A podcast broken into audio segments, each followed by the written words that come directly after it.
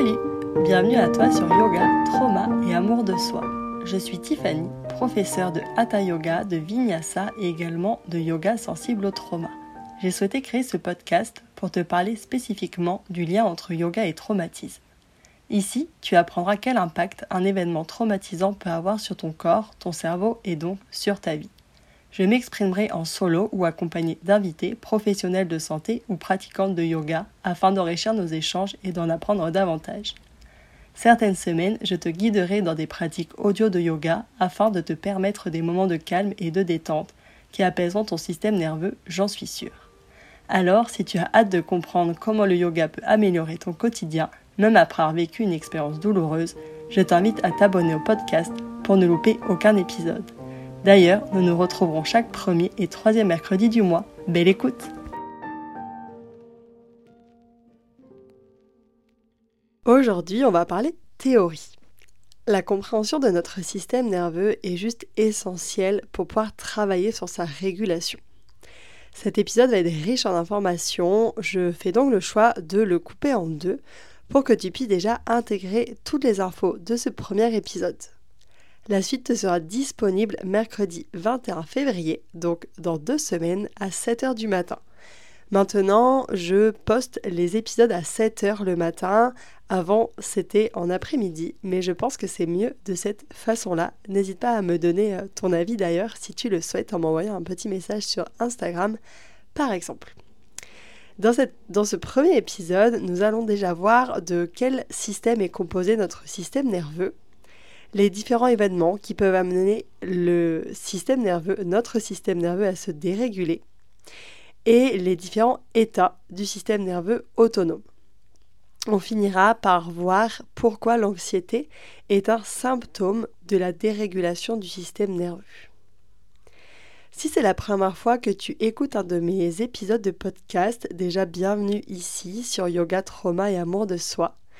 Et si cet épisode te permet de comprendre ou d'apprendre quelque chose, tu peux me le partager en laissant un commentaire sur Apple Podcasts. Ça permet aussi de soutenir mon travail. Et si tu n'as pas le temps de me laisser un commentaire, tu peux simplement mettre 5 étoiles. Pour le coup, ça, ça prend 15 secondes. Merci à toi en tous les cas, rien que de m'écouter, c'est très soutenant. Merci. On va commencer par décortiquer notre système nerveux pour comprendre ce qu'est la théorie polyvagale. Le système nerveux, il est en charge de l'ensemble du fonctionnement de notre corps. Il traite les informations issues de notre environnement et commande nos muscles, nos glandes et nos organes. Pour que ça soit plus compréhensible, j'ai réalisé un schéma de notre système nerveux et de ses sous-systèmes. Pour le trouver, tu peux cliquer dans les notes de l'épisode du podcast. Tu le verras, tu pourras cliquer dessus et y accéder. De cette façon, mes explications te seront beaucoup plus claires avec ce visuel. Nous avons donc notre système nerveux, comme tu peux le voir sur le fameux schéma que j'ai réalisé pour toi. Il est donc composé en deux sous-systèmes, qui est le système nerveux central et le système nerveux périphérique. Le système nerveux central, en gros, c'est notre cerveau et la moelle épinière. Et notre système nerveux périphérique, lui, il est composé de tous les nerfs de notre corps qui ne sont pas du coup dans notre cerveau et des ganglions aussi. Ce système nerveux périphérique, il a pour fonction de faire circuler les informations entre notre système nerveux central, donc notre cerveau, et nos organes, et de la même façon de faire remonter les infos de nos organes à notre cerveau. Il est lui aussi, le système nerveux périphérique, composé de deux sous-systèmes, le système nerveux somatique et le système nerveux autonome. Nous, on va se concentrer sur le système nerveux autonome car comme l'explique Stéphane Porge, grâce à la théorie polyvagale, c'est ce système nerveux autonome qui est responsable de nos réponses de survie face aux risques détectés dans notre environnement. Ce système nerveux autonome, écoute bien, il se divise aussi en deux sous-systèmes. Le système nerveux sympathique, qui nous permet d'être dans l'action, de pouvoir se battre ou fuir face à une situation, face à une menace d'ailleurs, ou un risque de menace. Et le système nerveux parasympathique, qui lui permet plutôt au corps de ralentir et de réguler, de restaurer notre organisme. La nuance essentielle à retenir que nous apporte justement la théorie polyvagale, c'est de vraiment différencier et se rappeler que dans ce système nerveux parasympathique, il y a deux branches, la branche ventrale et la branche dorsale. La branche ventrale de notre système nerveux parasympathique, elle nous permet d'être en lien, en lien social avec les personnes autour de nous. Alors que la branche dorsale, elle, nous permet la survie. C'est une nuance vraiment importante à mémoriser. Alors un système nerveux régulé, c'est quoi? Un système nerveux régulé, c'est un système nerveux qui est souple, qui peut activer et désactiver les différentes branches de son système, donc la branche sympathique, la branche parasympathique vagale dorsale et la branche parasympathique vagale ventrale, de façon adaptée à la situation.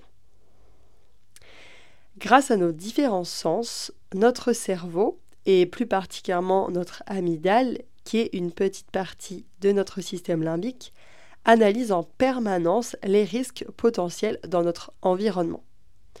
Donc quand je dis grâce à nos sens, c'est bien grâce à l'ouïe, l'odorat, le goût, le toucher, la vue, etc. En fait, en réponse au niveau du risque qui va être détecté par notre amygdale, notre système nerveux autonome, il va provoquer des réactions automatiques, c'est-à-dire l'activation de notre système nerveux parasympathique vagal ventral, donc du nerf vague, lorsque nous sommes en sécurité. C'est-à-dire si il n'y a pas de danger perçu ou que en tout cas nous sommes en sécurité face au danger, nous restons en vagal ventral. Par contre, c'est la branche sympathique de notre système nerveux qui s'active lorsque nous sommes en danger. Et lorsque notre vie est menacée, c'est-à-dire lorsque le danger est bien avéré et bien réel, là, c'est la branche vagale dorsale de notre système nerveux qui s'active. Pour bien comprendre, je sais que ça n'est pas forcément évident, j'espère que mes explications sont claires en tout cas. C'est notre système nerveux sympathique qui nous permet d'être dans l'action, de réagir face au stress. Peut-être que tu te demandes comment? Eh bien, c'est parce qu'il nous permet d'accroître notre acuité visuelle. C'est-à-dire que nos pupilles vont se dilater pour nous permettre de bien voir tout ce qu'il se passe dans notre environnement.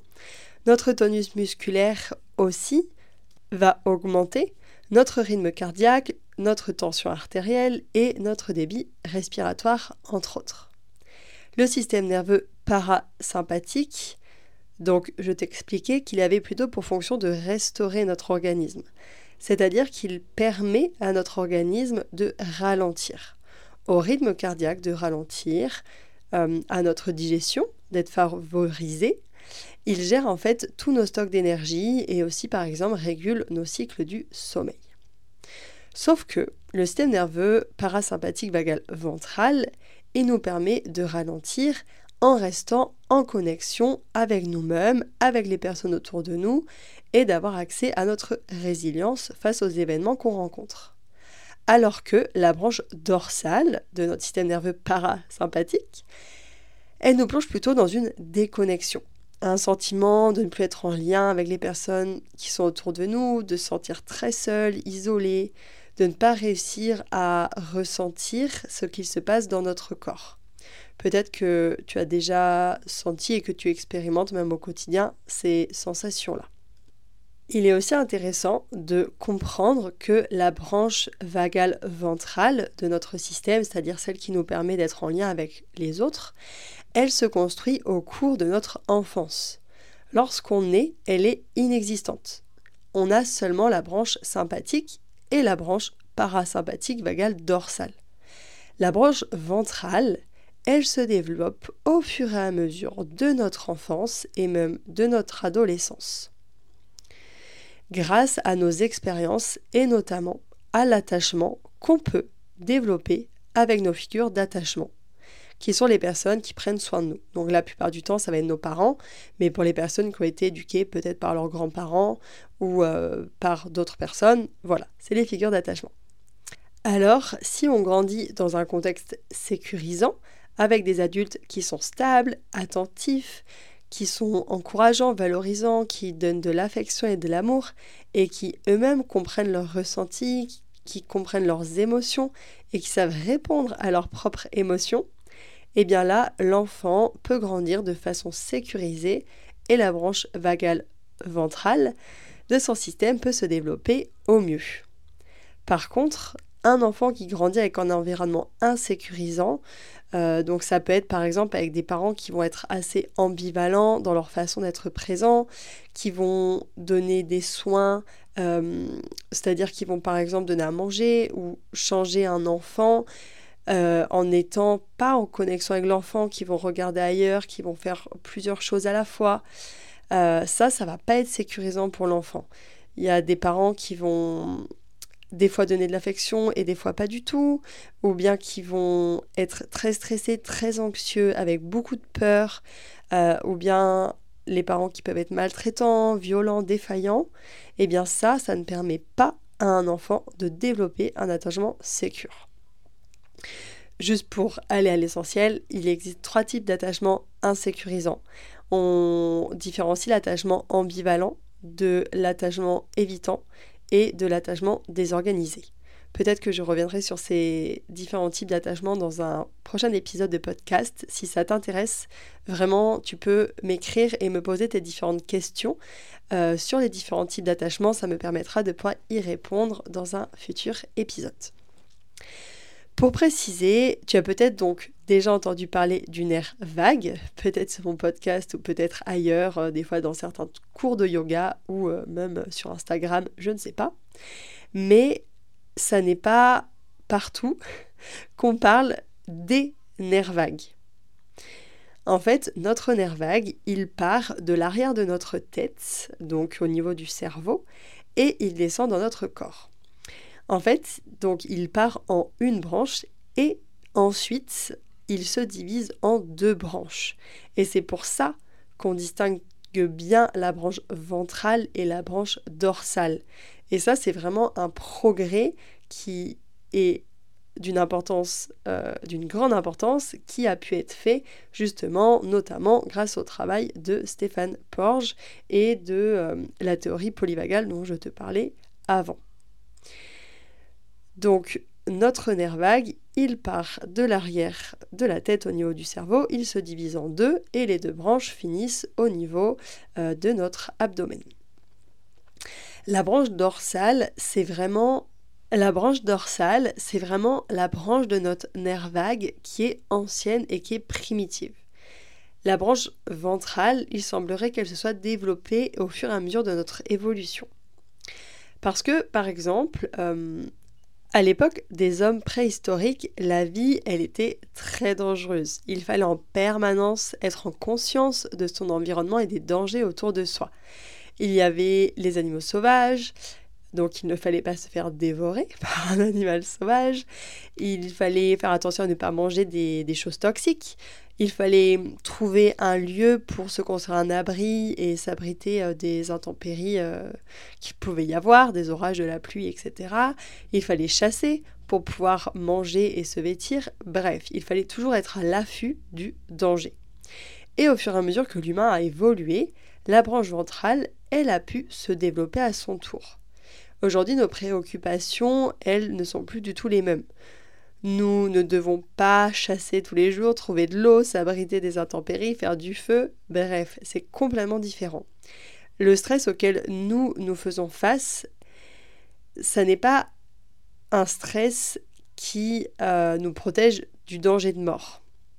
Et c'est ça la différence.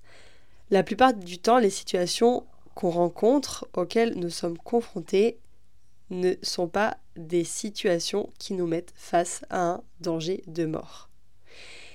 Et ça, il faut que nous puissions le faire comprendre à notre système nerveux, que nous ne sommes pas en danger de mort.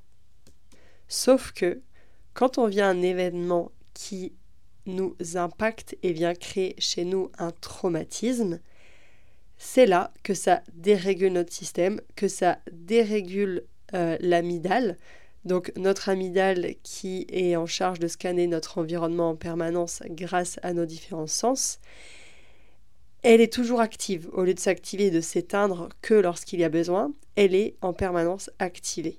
Et c'est pour ça que notre système nerveux, il se dérégule suite à un événement traumatisant. Du coup, ça fait le lien parce que maintenant, je veux te parler justement des différentes situations, des différents événements qui peuvent engendrer la dérégulation de notre système nerveux. De mon côté, je vais classer ces différents événements en trois catégories. Le trauma du développement, qui est le trauma euh, qui se déroule dans l'enfance. Donc ça va être euh, tout ce qui va être euh, carence affective, négligence, violence, le fait de ne pouvoir pas grandir dans un cadre sécurisant. Donc ça, c'est le trauma du développement, donc des enfants qui vivent dans des contextes insécurisants. Il y a le trauma de choc, qui est un événement qui va arriver à un moment T, à un moment précis, que ce soit dans la vie de l'adulte ou de l'enfant. Donc des fois, ça peut être un accident de la route, euh, une agression, une séparation, même euh, voilà, une séparation, un divorce, le deuil d'un proche, un burn-out, ce genre d'événement. Et en troisième catégorie, il y a le stress chronique. Car le stress, c'est bien. Le stress est sain, de manière générale lorsqu'on est confronté au stress de temps en temps, euh, qui nous permet de nous mettre dans l'action et d'effectuer les choses qu'on a à faire.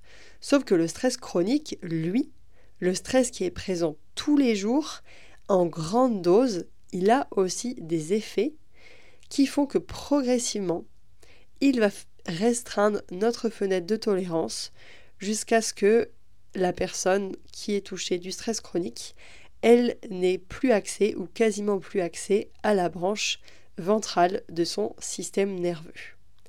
Si tu veux en savoir plus euh, sur ça, sur euh, le concept de fenêtre de tolérance, je te laisse aller écouter l'épisode 8 du podcast après celui-ci. Tout à l'heure, je t'expliquais qu'un système nerveux régulé, c'était un système nerveux souple qui pouvait passer d'un état à un autre suivant la situation euh, à laquelle on était confronté. Donc, on peut passer euh, de notre système ventral, donc d'être bien, d'être en connexion avec les autres, à notre branche sympathique qui va s'activer si on a besoin d'être dans l'action, si notre euh, amygdale détecte un danger, et peut passer, si, on, le danger est avéré, qu'on est vraiment menacé, on peut activer la branche euh, dorsale de notre système nerveux. Donc c'est ça un système nerveux souple et régulé, on peut passer d'un état à un autre.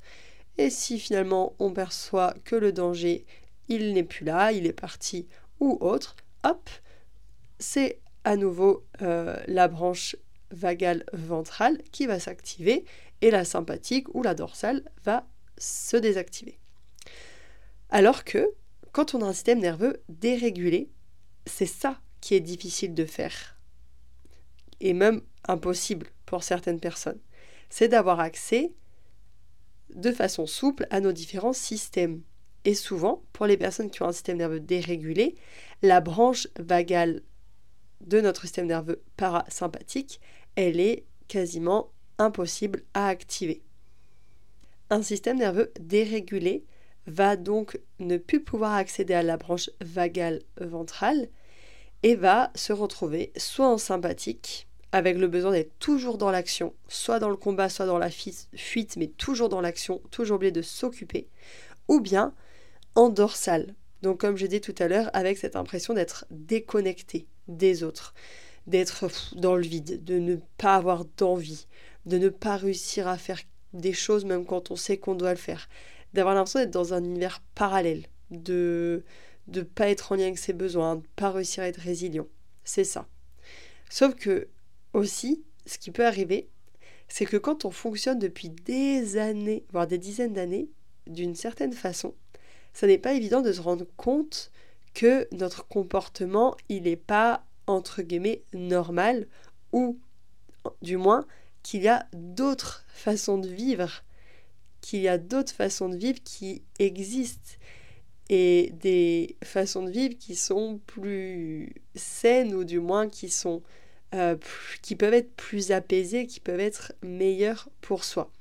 Parce que des fois, on ne sait pas forcément qu'on a vécu un traumatisme, ou bien euh, pour nous, l'environnement dans lequel on a grandi, ben, on a vu que ça, on a connu que ça en étant enfant, donc on ne sait pas que ce qu'on a pu vivre a pu avoir un impact sur nous et a pu déréguler notre système nerveux. D'ailleurs, lorsqu'on vit des situations de danger, donc peu importe que ce soit sur euh, un long temps, sur des mois, voire des années quand on est enfant, ou bien une fois face à, un événement euh, choquant quand on était adulte, eh bien notre système nerveux, il nous permet, euh, face à une menace, de réagir de quatre façons différentes. On va détailler ces quatre façons différentes parce qu'elles sont intéressantes à connaître et à garder en tête, puisque ça peut devenir nos façons d'être face au monde. C'est-à-dire que quand l'être humain arrive à se sortir d'une situation menaçante, d'une situation dangereuse, grâce à un certain système de, de réponse de survie, eh bien, il se peut que les fois d'après, automatiquement, puisqu'il a survécu une fois grâce à une réponse, sans chercher à essayer les autres réponses, il va directement essayer de se sortir de cette situation grâce à la même réponse qui lui aura permis de survivre la fois précédente. Sauf qu'il y a d'autres réponses de survie qui peuvent peut-être être plus adaptées. Je t'explique ça tout de suite. D'abord, face au danger, lorsqu'on observe qu'on est en danger, la première chose que va faire un être humain, ça va être de chercher l'engagement social parce que on est avec notre branche ventrale qui est activée et euh, par exemple si euh, il m'arrive un accident, la première chose que je vais faire, ça va être de regarder autour de moi.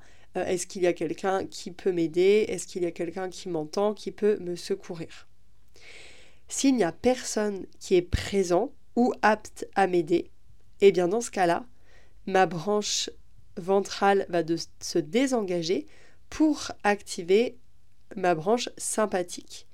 Grâce à ma branche sympathique, je vais pouvoir fuir ou combattre le danger.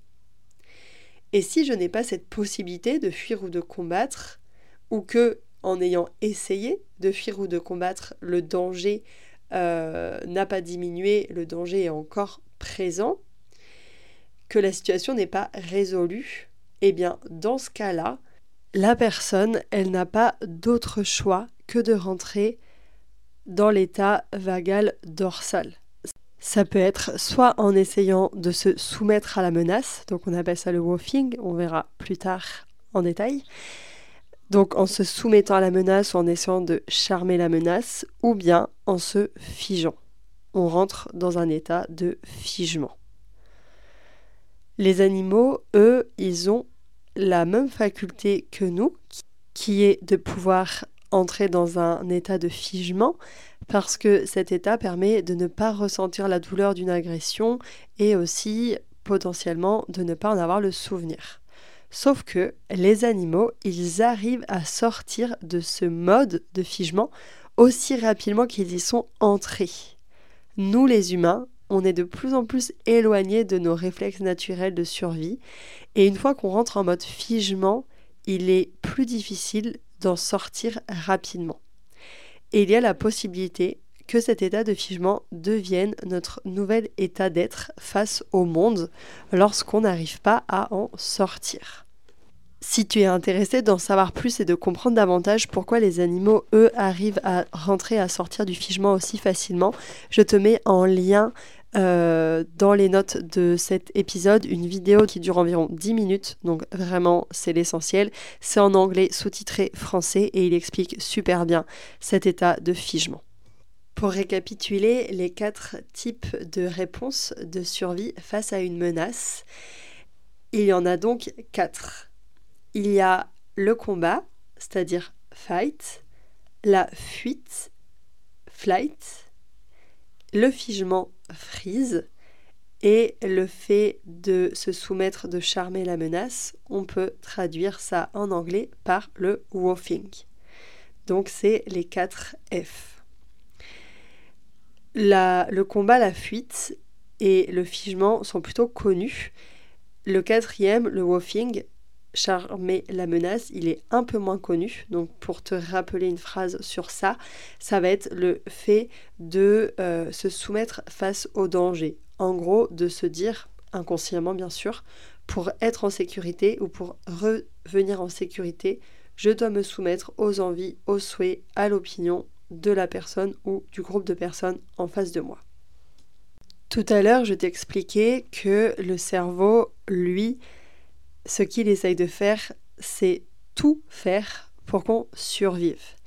Donc, quand il arrive à se sortir d'une situation dangereuse et menaçante grâce à un de nos réflexes de survie, eh bien après, il se peut qu'il répète et qu'il répète et qu'il répète encore cette même réponse de survie. En fait, la mémoire implicite, c'est ce qui fait que lorsqu'on répond à un danger d'une manière, et eh bien justement, plus tard, même des dizaines d'années plus tard, si entre-temps on n'a pas travaillé à réguler notre système nerveux et à comprendre nos comportements, eh bien on va, on va réagir de la même façon à une potentielle menace.